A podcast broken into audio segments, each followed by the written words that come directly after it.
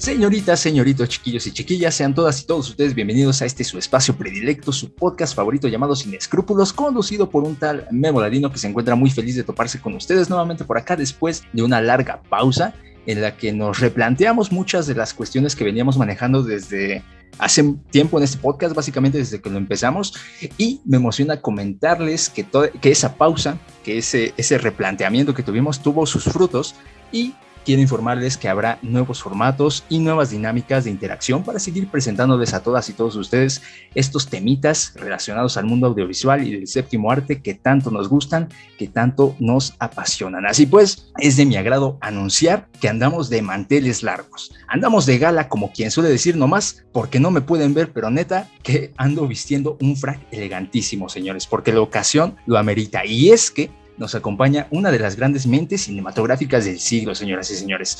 Y es que, bueno, no es como que ya tenga películas en su haber, pero les aseguro que el día que estrene una película, esta chica lo va a romper con todo, la neta. Y es una personita de quien tengo el gusto de haber conocido desde hace mucho tiempo. Coincidimos por primera vez en la preparatoria y el destino nos volvió a juntar en la misma universidad y todavía más emocionante, todavía más divertido en la misma carrera. Así que también hemos tenido la chance de colaborar en proyectos escolares y en esta ocasión colaborando en algo que se aleja por completo de la cuestión académica.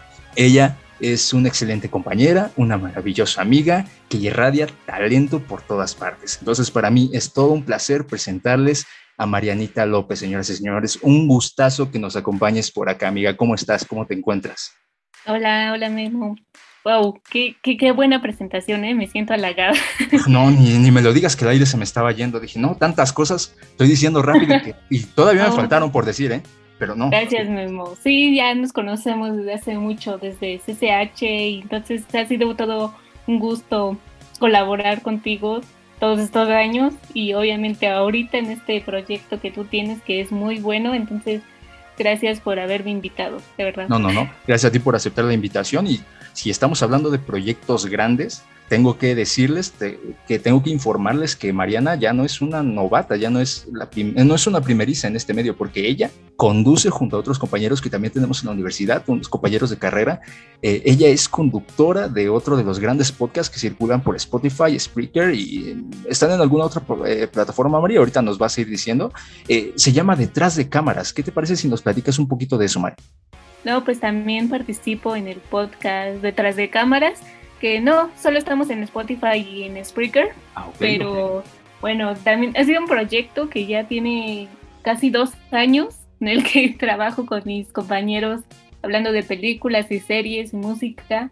Y bueno, también tenemos página de Facebook, en realidad es Detrás de Cámaras MX, donde ahí pues tratamos de informar sobre las nuevas noticias sobre el NUM el mundo del cine, todo lo que las películas que se van a estrenar, series, música, y entonces andamos activos. Maravilloso, maravilloso. ¿Cada cuándo estrenan sus capítulos? Bueno, procuramos cada semana estrenar un nuevo episodio. Ahorita justo estamos en, estamos en octubre, entonces estamos haciendo un especial sobre cine de terror, porque ya sabes, Halloween, Día de Muertos, lo amerita mucho. Entonces ahorita andamos en eso.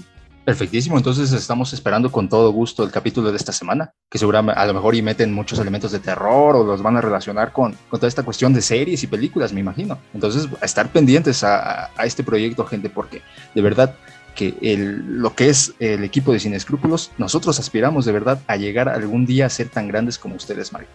Oh, sí, gracias Memo. Nosotros, el equipo detrás de cámaras, hacemos el podcast con mucho cariño, con mucho entusiasmo porque nos encanta el cine, esa es la verdad, o sea, por eso hacemos esto, porque nos encanta, nos encantan las películas, entonces es un espacio que encontramos pues para hablar de cosas que nos gustan y compartirlo con otras personas que también comparten estos gustos, entonces, ay, gracias por la presentación, Memo, de verdad.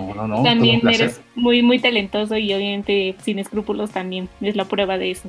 Muchísimas gracias, por, por, eso eres una de las primeras, no, no una de las primeras, la primera invitada que está en este espacio, porque seguramente vamos a tener mucho conocimiento del que tú has estado almacenando con tantos años viendo películas, que tanto análisis eh, que haces de ellas y que vas a tener que compartirnos. Y en esta ocasión que es el onceavo capítulo de este podcast en Cine Escrúpulos. Vamos a estar hablando de una de las mejores películas que el 2016 pudo habernos dado. Tal vez pasó desapercibida para muchos de nosotros porque en ese año, si mal no estoy, fue el fenómeno este, también de una película musical. Seguramente han escuchado hablar de ella, Mari Mari, una de las películas de las que mucho tiempo estuvimos hablando y, que yo también considero una de mis favoritas, que fue La La La. Entonces, eh, no sé si afortunadamente o desafortunadamente para la película de la que vamos a estar hablando el día de hoy, el que haya existido un fenómeno como La La Land le haya quitado los reflectores, le haya quitado la mira del público, pero eh, una vez que superas esta cuestión de La La Land y te das cuenta que hay un horizonte todavía más amplio y vasto de películas de este tipo, te encuentras con joyitas como lo es Sing que fue dirigida por John Carney, que pertenece a una trilogía musical que viene manejando desde el 2007 y que de todas las que ha tenido hasta este momento, creo es una de las más ricas en cuanto a soundtrack. Creo que el apartado de la música en Sing Street es de lo más destacable, no solo del cine de John Carney, sino de todas las películas que tengan que ver con la temática musical. Así que este es el punto de partida, este es el tema, esta es la película de la que vamos a partir para nosotros tener una conversación al respecto, en el que vamos a estar valorando cuestiones de producción, de narrativa y principalmente estar hablando de las cuestiones que nos gustaron y que no nos gustaron tanto de la película. Entonces, para eso estamos aquí, para hablarles sobre lo que consideramos bueno, sobre lo, que consideramos malo, así como también darles unos datitos curiosos y pues una que otra anécdota que vaya saliendo de repente respecto a los actores, al vestuario o al soundtrack mismo en el que está basada esta película, ¿no? Y también es algo que me emociona mucho porque en esta dinámica que vamos a tener vamos a estar involucrando cuestiones musicales, así como eh, si ya han estado acostumbrados, si han estado checando lo que hacemos en el anecdotario musical, vamos a ir poniendo una canción y después de ahí va a ir derivándose toda la plática. Básicamente esa es la forma de trabajo del día de hoy. Espero sea bastante divertida y entretenida para todas y todos ustedes. Y pues sin más, ¿qué te parece Mari si le damos con todo a este episodio? Mm, creo que sí, es, es una película que a mí me gusta mucho, entonces estoy muy emocionada de platicar sobre ella. Entonces, sí, pues adelante. Se nota, se nota en la voz. Pues sin más preámbulos, vamos a darle con todo a este onceavo capítulo de Sin Escrúpulos y vamos a estar hablando sobre Sing Street.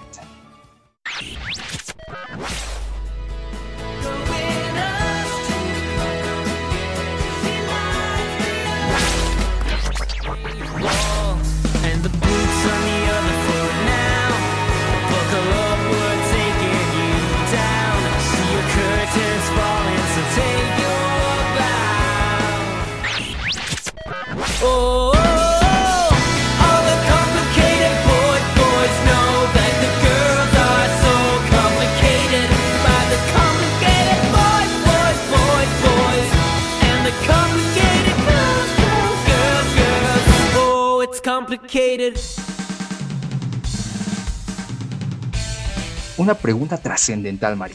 ¿Qué es lo más extremo? ¿Qué es lo más chistoso? ¿Qué es lo más raro que has hecho por amor? Ok. Ah, sí, sí, sí, les dije, o sea, tan solo en tu expresión puedo notar que sí es algo que... no sé, no lo había pensado. es una buena pregunta. ¿Qué es? ¿Qué es eso que has hecho? Lo más extraño. Ay, no lo sé. o sea, lo que sí te puedo decir es que montar una banda, eso sí, no. Pero, no, creo que no he hecho cosas tan locas, honestamente. Cosas tan locas, ¿no? Y es que, de verdad, ahorita diste en el clavo. No estaría tan dispuesta a formar una banda con tal de impresionar a un chico o una chica, porque es que justamente así es como empieza Sing Street. Bueno, no técnicamente así es como empieza, empieza con otras cuestiones, pero básicamente si nosotros tuviéramos que resumir el argumento de esta película es que un chico de 16, 17 años, no recuerdo bien cuántos tenía, llamado Connor, vive en, en Irlanda, en un Dublín de 1980, que estaba pasando por una recesión económica bastante considerable eh, este chico Connor, que es el protagonista, que lo interpreta Fredraya Walsh Pillow, tiene, se ve obligado a dejar de lado su vida, eh, no sé si era muy holgada, no sé si era muy, eh, tenía mucho dinero, pero esta, precisamente esta recesión hizo que su padre lo cambiara de un instituto privado a uno público. Entonces los primeros días que empieza a ir a esta escuela se va haciendo de unos cuantos amiguitos y siempre que sale de, esta academia llamada Sing Street se encuentra con una chica que, se, que luce bastante enigmática y queda cautivado, es como un amor a primera vista. Y entonces lo primero que se le ocurre para entablar una conversación con esta chica es decirle, oye, ¿sabes qué? ¿No quieres salir conmigo? Yo tengo una banda. Y O sea, literal, es así de directo y trata de ligarse a esta chica diciéndole que tiene una banda de rock que evidentemente nunca en su vida había formado y que ahora va a tener que hacer para poder conquistar a la chica de sus sueños. Entonces, a esto venía toda esta cuestión de la pregunta. ¿Qué era lo más extraño que habías hecho por amor? Definitivamente creo que lo más loco que se haya podido hacer es inventar una banda para conquistar a una chica. Mari, no sé qué piensas al respecto. ¿Qué te pareció cuando viste esta, esta, esta osadía que tiene Connor para conquistar a su amor platónico? Sí, como mencionas, la película empieza con esto de que llega esta nuevo, nueva escuela. De hecho, la primera vez que la vi yo creí que iba a ir más por ese rumbo, ¿no? Como que todo lo que tendría que enfrentarse a esa nueva escuela y el bullying, pero luego la película empezó a tomar otra dirección que fue justamente esta de impresionar a la chica y la verdad fue una jugada arriesgada, ¿no? Porque bien pudo haberle salido muy mal y haber quedado como tonto o como mentiroso, pero para fortuna de él, tiene talento musical. Entonces pudo cumplir su, su cometido, o sea, pudo formar una banda y fue a partir de eso que digamos que le empieza a ir bien, ¿no? Porque no solo consigue una banda, consigue amigos, consigue a la chica, entonces fue a partir de una mentira piadosa que también lo llevó a la dirección de su pasión por la música, ¿no? Porque yo creo que la música, como ya bien lo dijiste, es un tema muy importante en esta película y pues definitivamente sí es algo muy muy loco, pero que funciona, funciona. Muy, muy, muy loco, de hecho, a mí, a mí me lo pareció así, ¿no? Y de hecho, hasta la chica como que tenía sus dudas al principio, porque me parece que ahí en esa misma propuesta que Connor hace, le pide que cante Take On Me, y el chico así como de, ay, ¿a poco sí, sí lo voy a tener que hacer y lo hace y le sale bien, ¿no? Y entonces impresiona a la chica de tal forma que hasta le da el número para que, pues, es, bueno, estamos hablando de que es 1980, no había como que, oye, pásame tu Facebook o algo por el estilo. No, pues sí, sí, lo hiciste, lo hiciste muy bien, me convenciste. Cuando se te ofrezca, yo modelo y soy parte de tus videoclips musicales y bueno, que le da el número y pues ahora sí, tenemos que buscar una banda y qué qué amigos de verdad los que se consiguen, ¿no? Para este, para formar su, su, grupito musical, que me parece que había un chico pelirrojo, hay un chico pelirrojo, no recuerdo bien el nombre, que va a ser como productor, pero en realidad no hace nada. Y este, creo que el que el mayor valor tiene es este chico eh, que tiene todo conocimiento musical, tiene una casa repleta de instrumentos y lo sabe tocar todos y hacen una mancuerna increíble, ¿no? No, no, no recuerdas cómo se llamaba. El personaje se llama Amon. Amon. es muy reconocido porque justamente tiene todos estos instrumentos, pero aparte es muy fan de los conejos. El pana rabbit, le podríamos decir. Sí, pues, cada, cada vez que va a la casa tiene cargando un conejito o está regañando a sus conejitos porque se acaban de hacer poco en la cama, ¿no? Y entonces está bien cool cómo tiene esta cuestión. Y es una mancuerna bien chida porque lo que tiene Connor, eh, más que como esta cuestión musical o melódica, es como el sentimiento, como las letras que le brotan del interior. Es básicamente como un poeta pero que de alguna u otra forma trata de involucrarlo y darle un peso eh, en la narrativa, porque no es nada más un adorno, la música ya no funciona nada más como un adorno para esta película, sino que se vuelve parte de la narrativa, es, es como un personaje, ¿no? Eh, ahorita que estemos involucrándonos un poquito más en cada, cada canción que salen, nos vamos a ir dando cuenta el tipo de, melodías que Connor y su banda van a ir armando eh, acorde al tipo de emoción que van sintiendo en, cada momento de la película, porque inician con un ritmo muy electrónico al estilo de Duran Duran, después uno muy melancólico al puro estilo de The Cure, luego se van más al rock de los 50 con el tema de Drive Like You Stole It, o sea, dependiendo de lo que van atravesando durante la película, se van construyendo las canciones. Entonces, es otro de los aspectos que me parecen muy interesantes de Sing Street. Eh, el soundtrack es buenísimo, tiene canciones originales, pero también se hace referencias a artistas muy importantes de esos años, como ya lo mencionaste, Motorhead o Duran Duran o The Cure, son, o sea, se nota toda esa influencia musical en la película. Obviamente pues por su formación, pues es muy claro y obvio el por qué. Pero sí, pero lo que me encanta es que también tiene canciones originales. O sea, se hace esa mezcla ah, de las canciones originales de la banda y con canciones clásicas que todo el mundo conoce, ¿no? Justamente, justamente. Y eh, ya antes de que pasemos a este primer bloque, esta primera pausa musical, eh, algo que, que, vamos a dejar sobre la mesa es la cuestión de la juventud en Sing Street. Eh, la cuestión de la edad, la cuestión del, del, tiempo y del espacio en el que está ambientado Sing Street tienen muchísimo que ver y muchísimo que aportar para, para la narrativa. Pero eso lo vamos a ir hablando más adelante. Entonces, por lo mientras, vamos a ir escuchando el primer tema original que se compuso para esta película. Entonces, vayamos con el primer tema musical, que es un tema que definitivamente Connor se inspiró en La chica a la que quiere conquistar. Esto es el enigma de la modelo y espero que lo disfruten.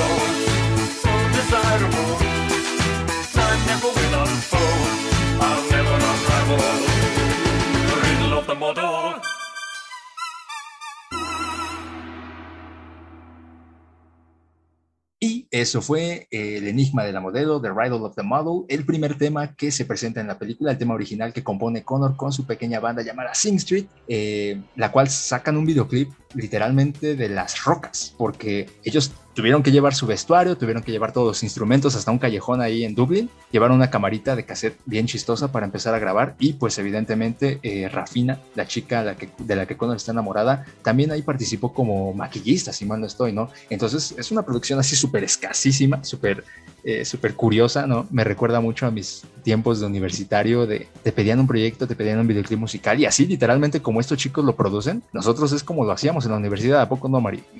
Sí, también me recordó eso. Sí, hasta, tienen fallos, tienen fallos de cámara, ¿no? Porque el chico ni siquiera sabe cómo prenderla, ni siquiera sabe cómo manejarla, pero aún así haces el esfuerzo y tienen su storyboard ahí todo bonito, todo es boceteado y es algo, algo que sí me dio mucha risa.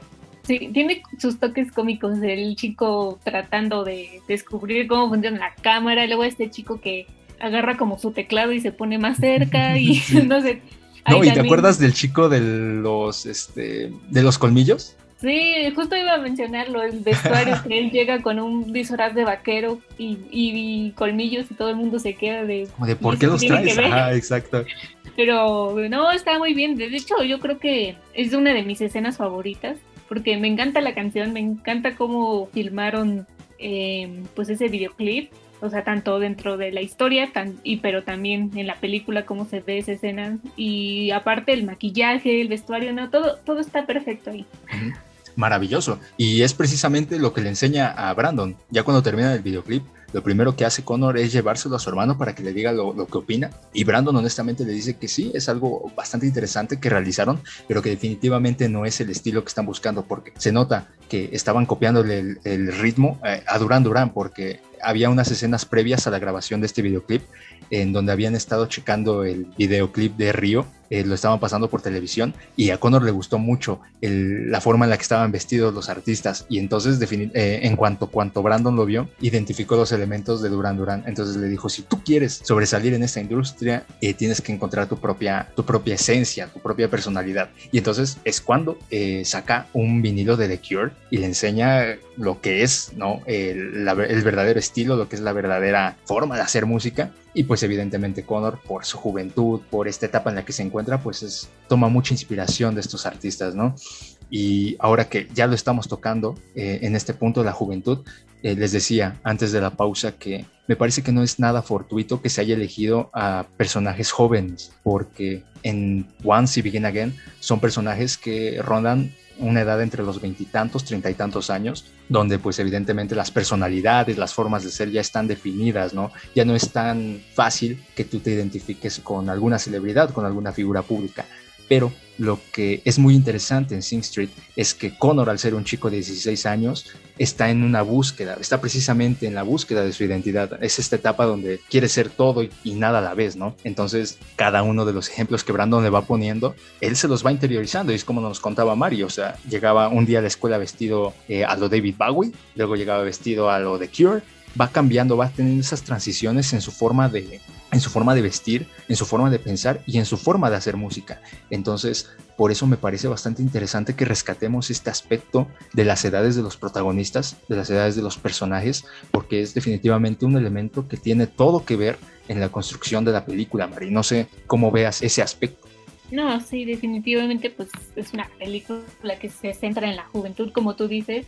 No, pero es que aparte la adolescencia es como una etapa muy chida, ¿no? Mm, como que muy interesante y aparte, como dices, es la etapa en la que experimentas muchísimo, como que buscas tu estilo, buscas mm, pues tu personalidad, no sé cómo decirlo. Andas experimentando, probando, ahora sí que todo, viendo qué es lo que te gusta y es esa etapa en la, un poco también la rebeldía en la que ya no le haces caso a tus padres y pues es más importante para ti los amigos, entonces es por eso que luego en el cine se retoma mucho la adolescencia porque hay mucho de donde explotar. Definitivamente, pues el director supo muy bien hacerlo aquí porque todos los protagonistas son adolescentes. O sea, todos los personajes, o sea, nos da una mirada a la pues a la juventud, o sea, no, no se centra en los adultos, de hecho los adultos son dejados de lado, por ahí se aborda un poquito lo de la historia del divorcio de sus padres, pero realmente no profundiza en eso, porque lo que a él le interesa es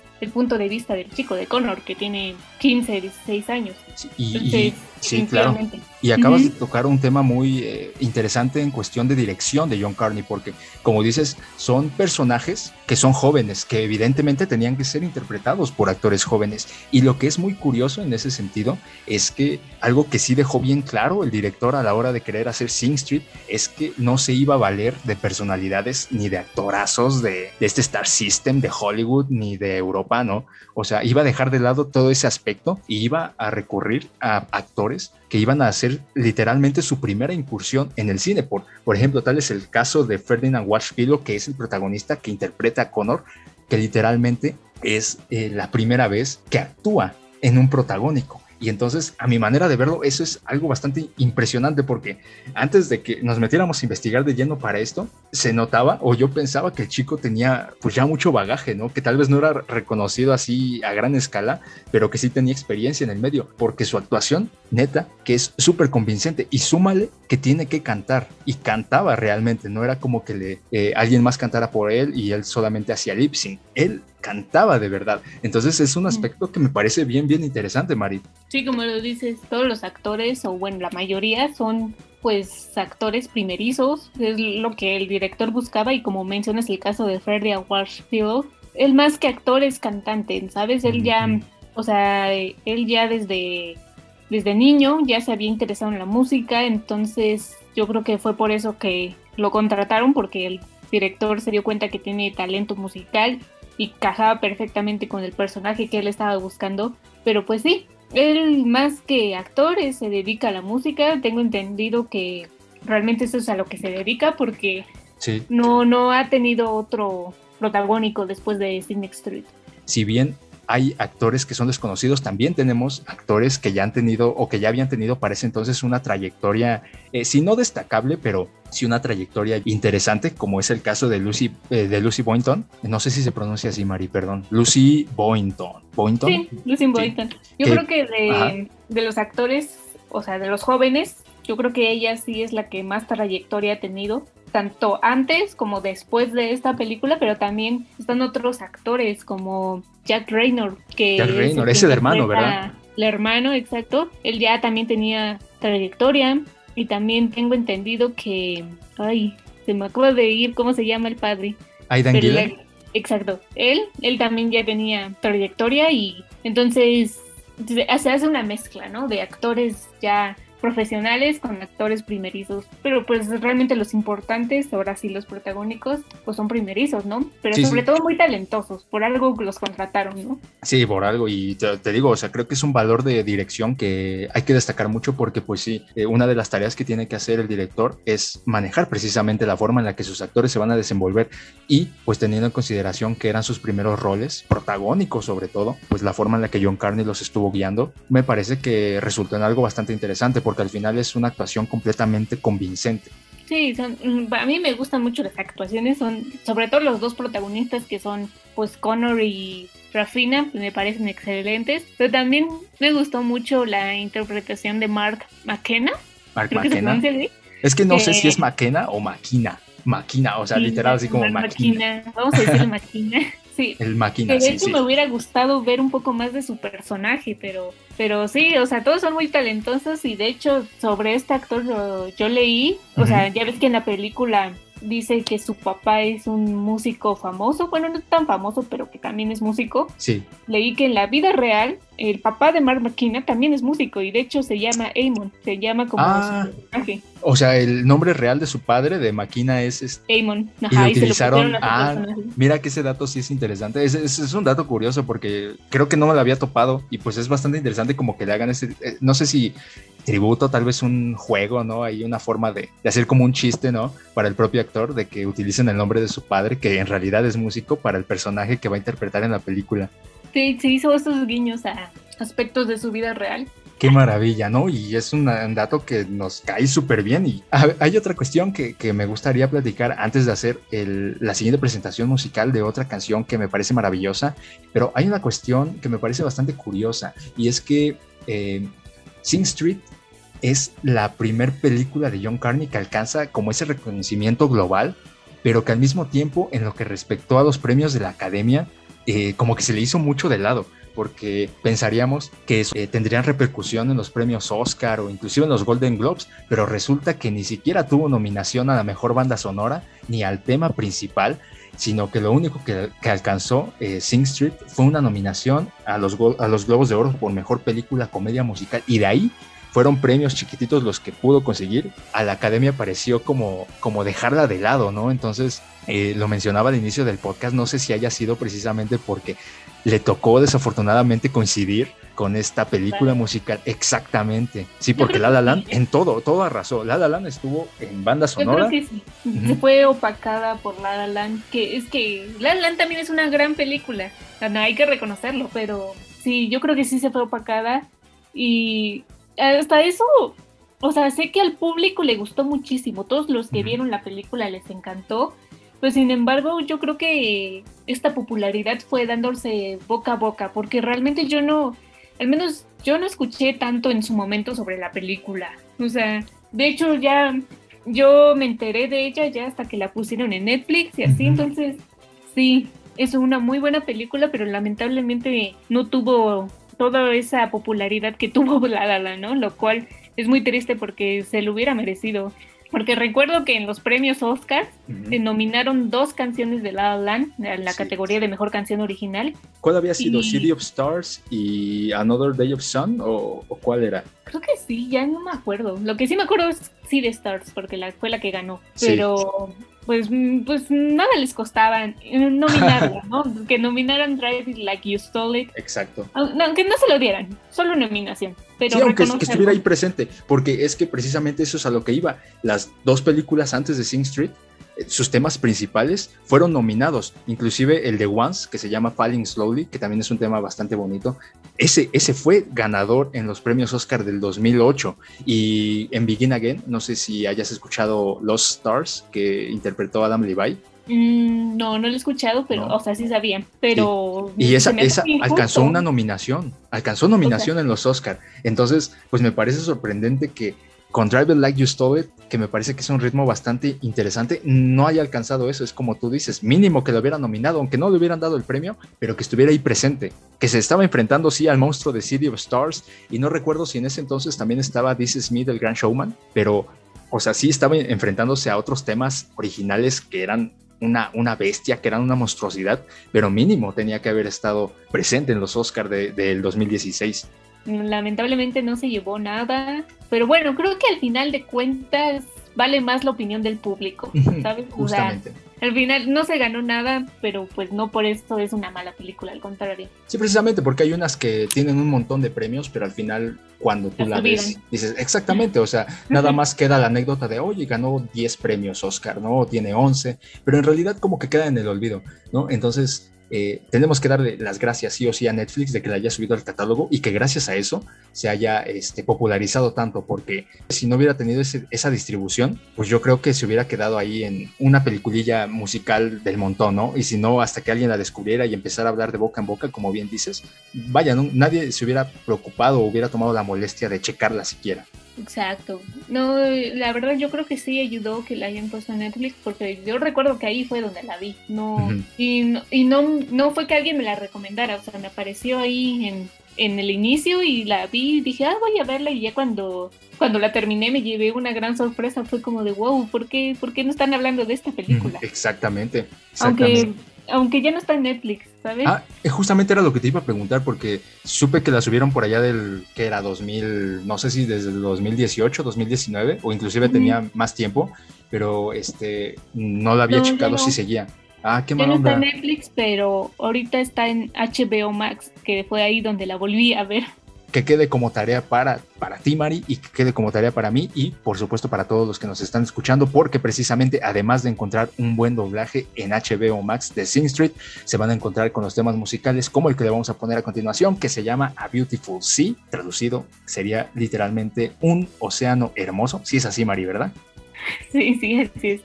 Un océano maravilloso que ya es una cancioncita, es la segunda cancioncita que Connor y su banda componen precisamente para Rafina, porque todas las canciones se las compone Rafina. Y entonces pues me parece que este es uno de los eh, más romanticones que tiene, todavía con un estilo rock and rollero, pop. Pues esperemos que lo disfruten y eh, mientras tanto, mientras seguimos planeando qué vamos a decir a continuación, nosotros también lo vamos a escuchar, cómo no. Así que espero que lo disfruten.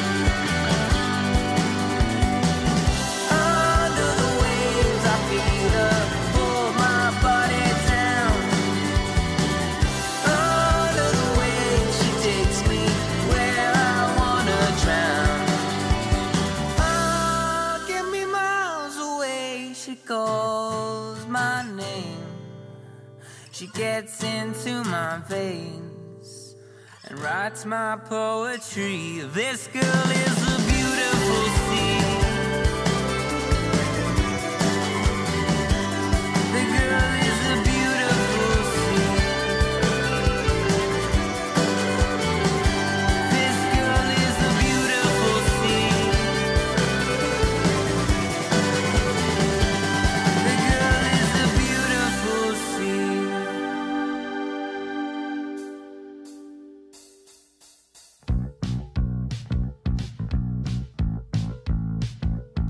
Y eso fue A Beautiful Sea, el segundo tema original de Sing Street, una canción dedicada a Rafina, el amor platónico de Connor, y que definitivamente a partir de este punto eh, los ritmos van a cambiar muchísimo en lo que resta de la película, porque ya pasa de lo electrónico, pasa de lo pop a eh, lo que es el rock and roll. Llega un momento en el que tienen una pequeña discusión sus, sus padres de Connor, y entonces para no estar involucrados en eso, este, Brandon nos invita a su habitación y empiezan a escuchar un disco de rock and roll, más precisamente de la banda eh, John Oates y Daryl Hall, una canción que me gusta mucho que se llama Man Es un ritmo que sirve de base para construir el que es el tema principal, que precisamente como lo estábamos mencionando, es un homenaje tanto a este grupo musical como a la película de Back to the Future, porque Connor concibe toda esta idea de, de llevar a cabo este videoclip musical en un ambiente parecido al de un baile escolar de las escuelas norteamericanas. ¿Qué te pareció escuchar y ver cómo se lleva a cabo esta secuencia de la película? No, a mí me encanta. Yo creo que de todas las canciones originales, esta es mi favorita. De verdad, la, repito cada que puedo, porque de verdad es muy buena. Y, y, como dices, se nota la influencia de la otra canción, Man Eater. Ajá, entonces, eh, que es otra canción que también me gusta bastante, que también reproduzco seguido. Y la escena de, del baile de los 50 se me hace muy bonita, muy...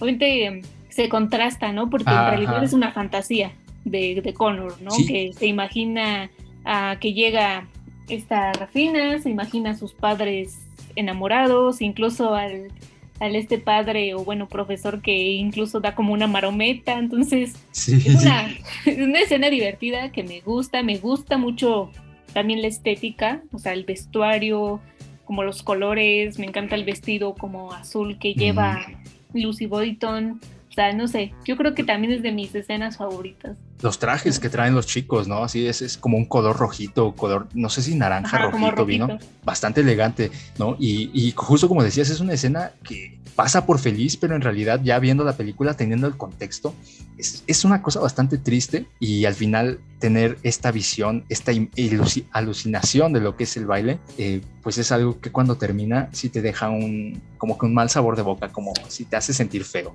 Sí, sí, es una escena muy bonita, pero también muy triste, o sea, como lo mencionas, y aparte cuando ya regresa a la realidad y ve a los chicos estos que contrataron como extras, que ni siquiera están bailando bien, y así todo se siente muy desilusionado.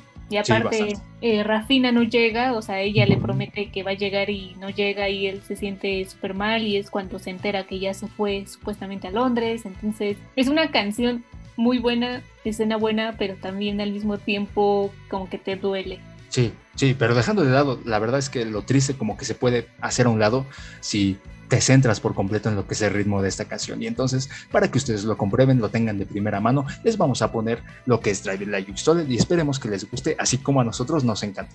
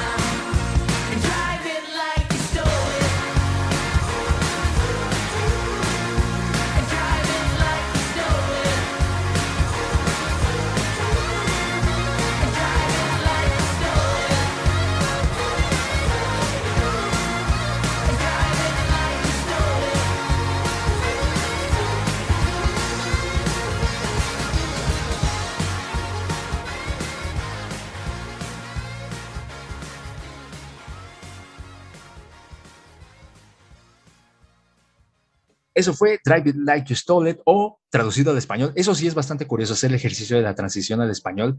Lo podríamos traducir como condúcelo si, ver, Drive It Like You Stole. Condúcelo como si te lo hubieras robado, ¿no? Algo así. Sí, algo así sería. Es que habla suena mejor en inglés. Ajá, suena, sí, sí, todo, definitivamente todo suena mejor en inglés. Eh, pero es, es un, como un título bastante rock and rollero, ¿no? Como de toma las riendas de tu vida y hazlo a, tu manera y todo ese tipo de cosas. No es una letra tipo I'm Still Standing. Me recordaba mucho I'm Still Standing porque es como de él viene una situación bien triste y, en un punto de la canción se empodera y ya, yo lo puedo todo, lo puedo hacer todo. Sí, es, es muy, es muy, este, rítmica, muy movidiza, pegadiza, o sea, como que te dan ganas de bailarla. Al menos a mí siempre me dan ganas de bailar cuando la escucho. Siempre estamos bailando ahí este, encerrados en el cuarto, ¿no? Cuando escuchamos ese ritmo. No, no, no, muy, muy pegadizo.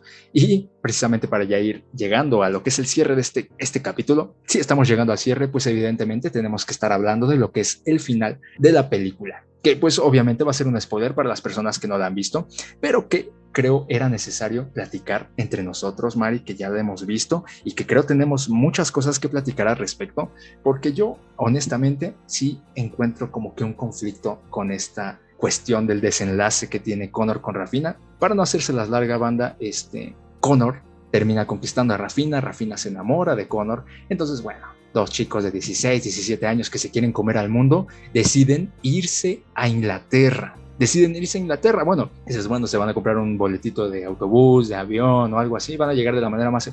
No, lo hacen de una manera bien romántica, entre comillas, no sé si decirlo, y es que eso es lo que no me gustó, porque Connor tiene, eh, viene de una familia que es, es, de navegantes, tienen barcos, tienen botecitos ahí en la costa, y entonces dice, oye, pues ya vámonos a Inglaterra, yo te llevo en mi bote. Y así, como si nada, toman el bote y emprenden el camino a Inglaterra. Es muy empalagoso el final, ¿sabes, Mari?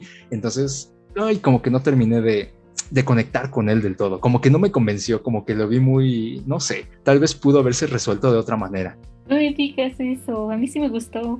Ay, yo pensé que, no sé, es que la forma en la que lo íbamos tratando, lo íbamos platicando, dije, a lo mejor y también coincide, ¿no? Que un poquito así. No, bueno, es que, o sea, sí es como muy cursi, muy romántico, muy fantasioso esta idea de que escapan juntos y se juran amor eterno y no sé qué, pero no sé, también es que es un final abierto porque obviamente no sabemos qué pasa después, pero no sé, o sea, sabemos que el director es como muy fantasioso, entonces yo creo que, no sé, a mí sí me gustó.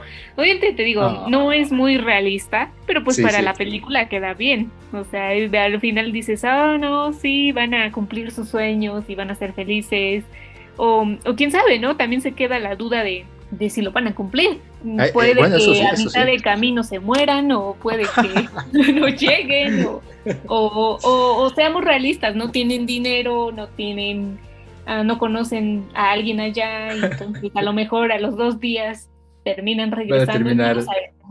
No, no sí. Obviamente los padres cuando se den cuenta se van a enojar, lo van a buscar seguramente, pero pues a pesar de todo, me gusta el final fantasioso, el, el final feliz en el que te quedas con esta idea de que lo van a lograr y todos son felices, Y es, es, que me da mucha risa porque dices que es un final que te gusta porque es muy fantástico, muy bonito, pero eh, en una de tus posibilidades de este final abierto dices, ay, ¿qué tal y se mueren en el transcurso, no? O sea, ¿dónde quedó ahí lo, lo bonito del final? Dice, ay, sí. Bueno, hablando realista, ya hablando de manera realista, pues pues mm, es muy difícil que lo logren, ¿no? ah, sí. Pues, sí, porque de hecho pasan al lado de un al lado de un barco, ¿no? Ajá, y aparte se ve que están como en una tormenta, ¿no? Ajá. sí dije, no manches, ¿cómo, ¿cómo se te ocurrió hacer eso, hermano?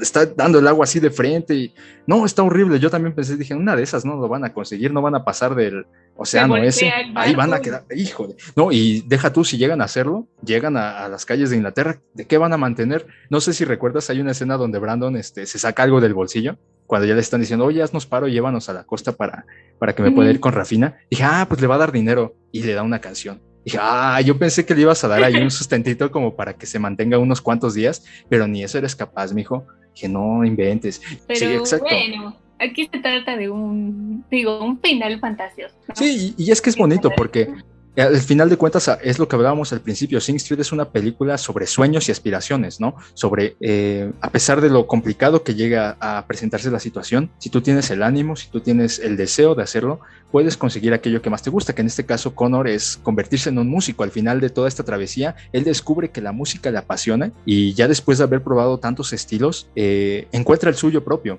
Entonces decide irse para probar suerte en Inglaterra y lo mejor de todo es que no lo hace de forma individual porque Rafina también tenía esta aspiración de convertirse en modelo.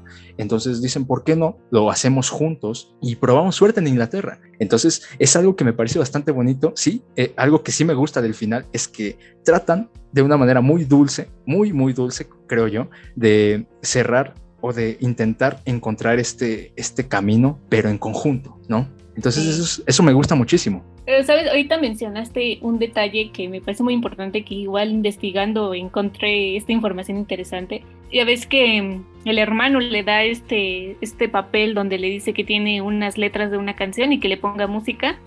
Bueno, según lo que yo leí en internet, en el guion se describe que esta letra de canción es la letra de la canción que escuchamos de fondo, que es Go Now, que es ah, interpretada por Adam Levine, que es el vocalista de Maroon 5, muy famoso. Entonces, eh, según esto, la idea es de, o sea, la idea del director era que esta letra que el hermano le da a él es la que estamos escuchando en ese momento y que si le pones atención a la letra de esa canción es como si el hermano le estuviera cantando a Connor oh. como de alguna forma deseándole suerte como diciéndole como yo no pude hacerlo pero tú sí tienes la oportunidad así que aprovechala.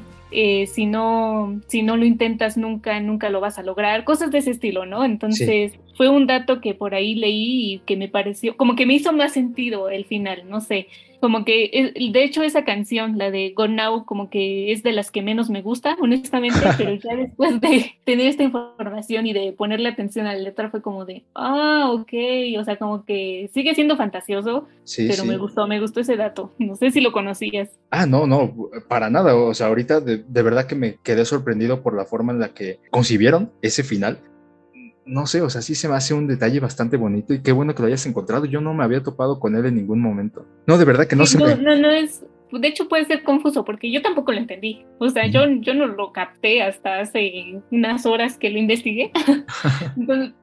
porque no, no, no, lo, no lo relacionas, ¿no? Pero yo creo que con esta información como que, como que cuadra un poco más la idea del final que tenían, ¿no? Ah, no, pues mira, ya si lo, si lo tomamos en consideración, pues puede que nuestra percepción del final cambie. O sea, te digo, creo que es, para mi gusto, es un final bastante mm, meloso. Mucho, mucho, muy, muy, muy meloso. Eh, no me gusta esa parte nada más, pero ahora con el dato de la, de la canción, me parece como que termina de cerrar bien la idea y pues le da más sentido y lo hace todavía eh, como melancólico. Entonces, wow, qué bonito dato. Nos quedamos entonces en que a mí no me gustó y que a ti sí te, sí te gustó. Sí, bueno, a mí sí me gustó, o sea, eh, está bien, está bien. Y aparte, pues es como muy esto de, ya sabes, que en esa edad piensas que puedes lograrlo todo, entonces. Sí, va muy acorde a su edad. Entonces, está bien, vamos a pasarlo. Vamos a dejárselo válido. Y bueno, yo creo que la mejor manera de poder eh, emitir tu opinión respecto a si te gusta cómo termina una película o cómo no terminó una película, pues es que tú mismo cheques eh, precisamente cómo es que concluye Sing Street y ya nos podrás decir si te parece muy meloso o si te parece un final bastante romántico. Nosotros ya te dijimos lo que nos parece, esperamos te haya parecido de una o tal forma, o tal vez tienes una opinión diferente que también nos gustaría escuchar, por supuesto. Entonces, todos los datos, todas las cuestiones habidas y por haber en Sing Street han sido habladas en este capítulo. Esperemos, si no has tenido la oportunidad de checarlo, que lo tengas en consideración de haber, eh, después de haber escuchado esto. Tal vez te llame la atención por algo que nosotros dijimos, o inclusive el mero hecho de que escuches las canciones sea incentivo más que suficiente para que tú vayas directamente a tu plataforma en HBO Max y le des play a Sing Street. Y no me queda más que agradecer a Marianita López por haber estado en esta ocasión acompañándonos y discutiendo, platicando respecto a nuestras apreciaciones de Sing Street. De verdad que es algo que aprecio eh, de todo corazón, Mari. Muchísimas gracias por haber estado con nosotros. Eh, por favor, hablemos nuevamente de tu proyecto en Detrás de Cámaras. No, no, muchas gracias, Memo, a ti, de verdad, por la invitación y de verdad espero que sigas creciendo en este proyecto que es Sin Escrúpulos. Entonces, muchas gracias a ti y pues nada, también espero que todos los que estén escuchando esto, pues les haya gustado la plática, que también nos manden sus comentarios, que, que opinan, si están de acuerdo o no. Y pues nada, también eh, pueden seguirme a mí a través del otro podcast que yo tengo que es Detrás de Cámaras, que está disponible en Spotify y en Spreaker. Y les recuerdo que también tenemos una página de Facebook donde compartimos las noticias de las últimas noticias sobre cine y series y música que se llama Detrás de Cámaras CMX. Pues ya, nuevamente gracias, Memo. Fue, fue una muy buena charla. No, el placer, el placer es todo mío, Mari. Gracias de verdad por intercambiar este, este, estos comentarios, estas opiniones. Y pues ya saben, manda a seguir detrás de cámaras y deleitarse con todo el contenido muy innovador, muy revolucionario, muy, muy padre que andan manejando estos chicos. Recuerden que tienen capítulos semanalmente. Pues sin nada más que agregar, nos despedimos. Eh, les agradecemos su atención, el, haber, el haberse mantenido, el haberse estado aquí con nosotros por este, eh, lo que haya durado este podcast. Eh, yo soy Memo Dedino por acá, Marianita López también se despide, esperando encontrarnos nuevamente en un nuevo capítulo. Chao.